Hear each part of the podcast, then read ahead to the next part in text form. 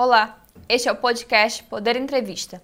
Eu sou Vitória Queiroz, redatora do Poder 360, e vou entrevistar o ex-ministro das Relações Exteriores e ex-ministro da Defesa, Celso Amorim. Celso Amorim tem 79 anos e é especialista em relações internacionais, com mestrado na área. Em 1993, foi convidado para ser ministro das Relações Exteriores do governo Itamar Franco, cargo que ocupou até 1995. Foi nomeado novamente como chanceler em 2003, durante o governo Lula. Em 2011, já na gestão da presidente Dilma Rousseff, Celso Amorim foi ministro da Defesa. Também atuou como chefe da representação brasileira na ONU, em Nova York. Ministro, obrigado por ter aceitado o convite.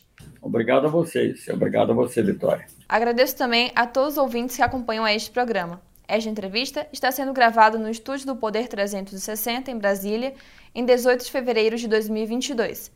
Para ficar sempre bem informado, siga o Poder 360 na sua plataforma de áudio favorita, ative as notificações e não perca nenhuma informação relevante. Ministro, eu começo essa entrevista perguntando: o presidente Jair Bolsonaro retornou de uma viagem pelo leste europeu durante a semana.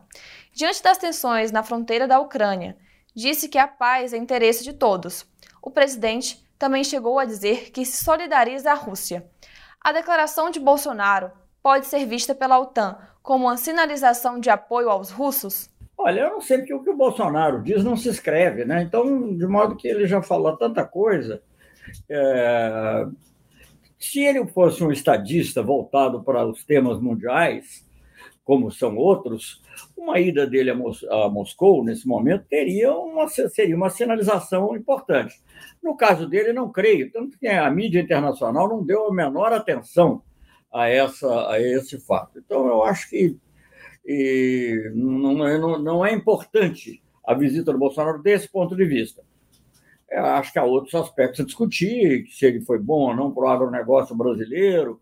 Eu acho que é uma tentativa dele de mostrar que ele não está totalmente isolado. Ele não pode ir aos Estados Unidos porque brigou com o Biden, não vai na Europa porque brigou com todos os presidentes é, ou primeiros-ministros, e pelas posições que assume em relação a temas como clima, direitos humanos, pandemia, etc. Não vai no nosso principal parceiro vizinho, que é a Argentina. Recebe um convite da Rússia, não sei porque que a Rússia convidou, mas recebe um convite da Rússia, não vai poder deixar de ir. Né? Então, ele é o seguinte: a única festa para onde ele foi convidado, festa perigosa, mas é isso. Eu vejo, eu vejo resumidamente nisso. Uhum, entendi. E ainda na Rússia, Bolsonaro elogiou Putin pelo apoio à soberania à Amazônia. E na Hungria, disse que o mundo tem uma imagem deturpada sobre o bioma. Como o senhor avalia essa percepção internacional do Brasil de preservação do meio ambiente? Olha, quem tem uma visão, é, eu acho que tudo bem defender a soberania sobre a Amazônia, eu também defendo. O presidente Lula sempre defende. Agora, você tem que ter consciência que a Amazônia é importante para o Brasil, obviamente, e nós temos a responsabilidade da nossa parte, né? porque a Amazônia também é uma parte da Colômbia, da Venezuela, etc., do Peru, etc. E tal. Mas o, o, o é, ela é importante para o, é, Brasil, mas ela é importante para o mundo. Então, cuidar bem da Amazônia é uma obrigação é, do Brasil, independentemente da, da questão soberana. Você, quando mora num edifício ou num condomínio, sei lá, você é dono do seu apartamento, ninguém pode invadir, mas você não tem direito, se há um vazamento, se há algo que atinge os outros, você tem que cuidar. E você não pode desmatar a Amazônia, né? porque o desmatamento, ou, ou digamos, a diminuição da fiscalização que leva ao desmatamento, sem falar no incentivo explícito à mineração e outras coisas como ele já fez, a mineração ilegal, ou beirando a ilegalidade, como no caso do garimpo, é, é, é, é evidentemente ruim para o Brasil e para o mundo. E isso afeta a, a, visão que o mundo tem no Brasil e da, da nossa capacidade de tomar conta, mesmo daquilo que é nosso, mas que afeta o mundo. Ao lado de Bolsonaro, o, primeir, o primeiro-ministro húngaro, Viktor Orbán, disse que o Brasil é aliado em questões de migração e de defesa dos cristãos. É prudente o presidente brasileiro se associar a essa mensagem? Olha, isso aí é, uma, é um disparate total. Eu não, eu, eu, não vou ficar aqui questionando, não é o momento, mas de qualquer maneira as posições da Hungria. Agora, de qualquer maneira, a situação deles é totalmente diferente da nossa. eles. É, não estou justificando, porque eu acho que a posição. Do, a Hungria está numa situação difícil, inclusive dentro da União Europeia, por causa das posições que tem tomado em direitos humanos e imigração. Então, não é exemplo. O atual governo húngaro não é um exemplo para ninguém se mirar nele. Mas, independentemente disso, o Brasil é totalmente diferente. O Brasil é um país de imigrantes. Nós somos falar de imigrantes, não sobra ninguém. A imigração voluntária, em muitos casos, e forçada, no caso dos escravos negros que vieram da África para cá. Né? Outro dia tivemos um fato bárbaro, que foi uh, o assassinato uh, de um, um, imigrante, um refugiado congolês, uh, no Brasil. E ali se misturou, além da xenofobia, o racismo. Então, eu acho que é você procurar. É, é, e, e, bom, e o Brasil, sim, nós temos uma grande parte da população que é cristã, mas temos judeus, temos muçulmanos, temos pessoas, é, muitas pessoas de, que seguem uma matriz de, é, é, religiosa de origem africana. Todos eles são brasileiros iguais. Nenhum é mais brasileiro que os outros. Então, nós temos. E o Estado no Brasil é laico. Isso é uma, é, é uma tradição da nossa República. Não há como confundir. Então, totalmente. Não há não, não, não, não, não dá para nem, nem sequer é, comentar muito. É só isso. E ainda em conversa com Orbán, o presidente disse que a América Latina está toda indo para a esquerda. As recentes vitórias de candidatos desse espectro político nos países vizinhos podem influenciar as eleições de outubro? Olha, o que mais vai influenciar a eleição de outubro, na minha opinião, é o desgoverno do próprio Bolsonaro, mais do que está acontecendo na, na, no conjunto da região. Agora, o que há é uma rejeição é, em países em desenvolvimento, e nós somos todos países em desenvolvimento, também em outros países, mas sobretudo em países em desenvolvimento, desses dogmas neoliberais que levaram à eclosão dos protestos no Chile, que criaram problemas que estão criando ainda na, na Colômbia. Aí, enfim, é, é, eu acho que o que vai acontecer no Brasil é o seguinte: o desastre do atual governo é que vai ter uma influência muito grande na eleição. E Agora, veja bem, eu não vejo que aqui no Brasil está se criando assim, uma condição para um governo de esquerda. O próprio presidente Lula tem procurado ampliar. Né? Ele tem, ele tem é, falado com o Alckmin, tem falado com lideranças do, do centro, até de centro-direita, porque o que o Brasil precisa é de pacificação. Né? Eu acho que se há uma ameaça às eleições no Brasil, são essas constantes referências à, à fraude no sistema eleitoral, é, essa, essa, inclusive essa militarização é, absurda da questão da fiscalização é, eleitoral, que não é necessário. Eu, fui ministro da Defesa, o, o, o, o, Exército, a Marinha, a Aeronáutica, mas sobretudo o Exército, nesse caso, sim tem uma missão, que é garantir a paz, garantir que tudo transcorra bem, até porque às vezes as polícias estaduais não são suficientes para isso. Isso sim. Agora, colocar o centro de, eh, cibernético para fiscalizar e ficar fazendo alusões o tempo todo. Eu acho lamentável. O centro cibernético é para evitar espionagem estrangeira, para evitar eh, eh, que, que, que o Brasil seja vítima, como foi no passado, de intrusão por interesses estranhos a nós. É para isso. E agora voltando as atenções ao Brasil. O ex-presidente Lula vem realizando uma série de viagens internacionais desde que o STF anulou suas condenações. Passou pela Espanha, Alemanha, França e no carnaval irá para o México. Essas viagens podem indicar as alianças que o Brasil pretende fortalecer em um eventual novo governo do PT? O primeiro que o governo não será só do PT. O governo será fruto de uma aliança que está sendo montada ainda e que envolve todas as forças verdadeiramente democráticas no Brasil, que deve envolver todas as forças verdadeiramente democráticas no Brasil.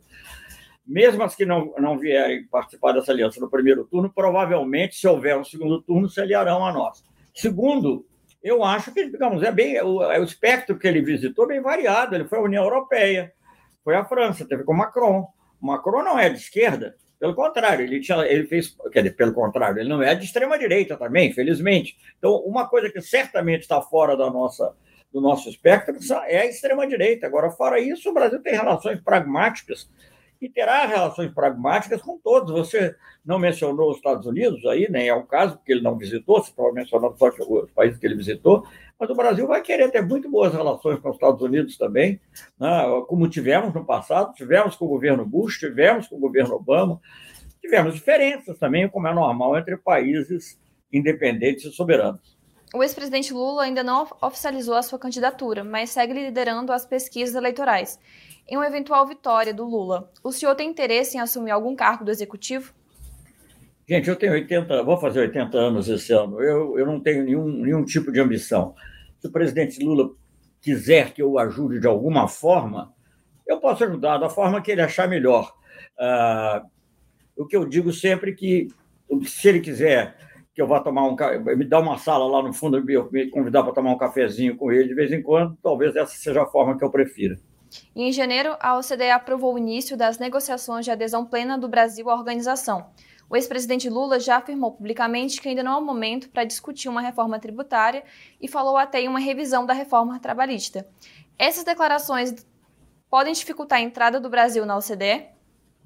Não, essas declarações não, não, vão dificultar a entrada do Brasil na OCDE. O que dificulta a entrada do Brasil na OCDE, que aliás é uma outra questão, saber se vale a pena ou não entrar para a OCDE, essa é uma outra discussão. Agora, o que pode dificultar é você queimar a floresta, violar direitos humanos, é, não tratar bem dos indígenas, é, é, tratar mal dos imigrantes, dos racistas. Isso, isso dificulta sua entrada em qualquer lugar, em qualquer organização internacional. Para falar da OCDE, eu já falei publicamente, uh, eu não vejo grandes vantagens, mas vamos ver. É, agora o que ela provou é o início de um processo negociador, que leva muito tempo. O Brasil é membro dos BRICS, aliás, o Bolsonaro acabou de ir na Rússia. Né? O Brasil é membro dos BRICS, o Brasil tem parcerias importantes na América Latina e no Caribe, mas sobretudo na América do Sul. E eu acho que a gente tem que olhar desse ângulo pragmaticamente. Eu acho que tem políticas, algumas que não foram nem iniciadas no governo do Lula, aliás, muitas não foram, como, por exemplo, a política do Brasil de é, medicamentos genéricos, né, quebrando patentes, se necessário.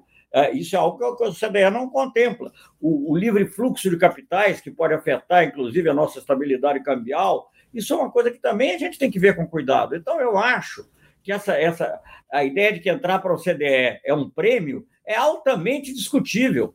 Uh, houve várias ofertas em vários momentos para vários governos, não só para o governo do Lula, para que o Brasil entrasse para o CDE. Nós sempre tivemos uma relação boa com a CDE, uma, digamos, uma espécie assim de parceria especial, etc. Participamos das entidades que nos interessavam, como, por exemplo, até o, certos acordos que nos facilitaram a, a que o Brasil e o Canadá chegassem a uma solução para o seu conflito na matéria de aviação civil, de aviões, né, de produção de aviões, mas eu não, não, não vejo nenhuma pressa nesse sentido. Eu acho que os países semelhantes aos nossos, que foram da OCDE, recentemente não, não, não, se, não se deram bem. A começar pelo Chile, que foi o país que mais arrisca seguiu, seguiu uh, o receituário da OCDE e, e, e, e, o neoliberalismo lá teve as consequências que nós conhecemos. Sobre essa questão do BRICS, a Argentina tem se movimentado para ingressar no bloco.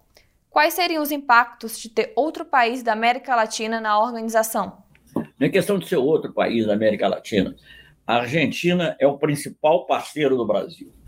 A, a, a integração da América Latina e da América do Sul, em particular, e o próprio Mercosul, Todas essas coisas só ocorreram porque os governos Sarney e Alfonsin, ah, que foram os governos democráticos, começaram um processo de distensão e aproximação entre os dois países. Então, o Brasil não pode ter uma postura egoísta em relação a isso. Eu, eu vejo com bons olhos um eventual convite à Argentina, eu acho que até contribuiria para um maior equilíbrio interno dentro dos BRICS. Né? Porque quando os BRICS foram criados, a China era um país em desenvolvimento como os outros, já estava crescendo muito, mas não era a superpotência que é hoje. Então, eu acho que entrar, entrar a Argentina, entrar talvez até mais um país africano, ajudaria a um equilíbrio dos BRICS. Não vejo, não vejo nenhum problema nesse sentido. Eu, pessoalmente, não estou nem falando em nome do presidente Lula, de, de ninguém nesse caso, quero deixar claro, até quero deixar claro isso para você. Eu não sou dirigente do PT, eu não tenho nenhuma função, então eu falo em meu nome. Né? Eu sou próximo e sou amigo do presidente, mas, enfim, eu estou falando em meu nome. Eu vejo com bons olhos a entrar, a um eventual ingresso da Argentina nos BRICS. Eu acho que isso nos fortaleceria, isso fortaleceria posições que são do nosso interesse. Uhum. E agora sobre as eleições. É, defensores da chapa Lula-Alckmin argumentam que os dois formam uma chapa pragmática, que conversa com diversos lados, além do mercado e da comunidade internacional. Como o senhor avalia essa aliança entre o Lula e o Alckmin? Olha, eu avalio muito positivamente. Eu acho que o Brasil está precisando, como eu disse no outro momento, de pacificação. E acho nada mais expressivo da pacificação do que é, haver uma chapa que haja justamente o, o, a, os dois contendores da última eleição que o Lula disputou. Né? Na última eleição, com ele, em que ele era o candidato, né? não estou falando depois que o Dilma, que ele era o candidato, o adversário era o Alckmin. Então, não vejo coisa mais, digamos assim, até generosa, né? no, no melhor sentido da palavra, né? ser bonzinho, generoso, no sentido assim, de grandeza de espírito, é, que, que eles caminhem juntos para possibilitar uma pacificação do Brasil, uma volta à normalidade, acabar com essa ideia de fake news, acabar com essas ameaças ao, ao sistema eleitoral. É, o, é, o, sistema eleitoral deu vitórias ao PSDB, deu vitórias ao PT, nos estados deu vitória a países diferentes, deu vitória ao Bolsonaro. Né? Então, vamos respeitar o sistema eleitoral, vamos parar com as ameaças, vamos, vamos ter uma visão. Isso é que eu acho que, e, que é muito necessário. Eu, eu, acho que a chapa Lula-Alckmin contribui para isso, contribui para esse alargamento da, da, da base democrática, porque não é só ser eleito, é preciso governar, e é muito melhor você governar com base numa coalizão programática, envolvendo até personalidades e os legados de cada um, do que uma aliança, do que alianças pontuais decorrentes de, é, de interesses menores. Chega ao final esta edição do podcast Poder Entrevista. Em nome do jornal digital Poder 360, eu agradeço o ex-ministro Celso Amorim. Eu agradeço a vocês, ao Poder 360 e a vocês pessoalmente, Vitória, e a todos que tenham paciência de escutar e ler. Agradeço também a todos os ouvintes que acompanham a este programa. Esta entrevista foi gravada no estúdio do Poder 360 em Brasília, em 18 de fevereiro de 2022. Para ficar sempre bem informado, siga o Poder 360 na sua plataforma de áudio favorita, ative as notificações e não perca nenhuma informação relevante. Muito obrigada e até a próxima!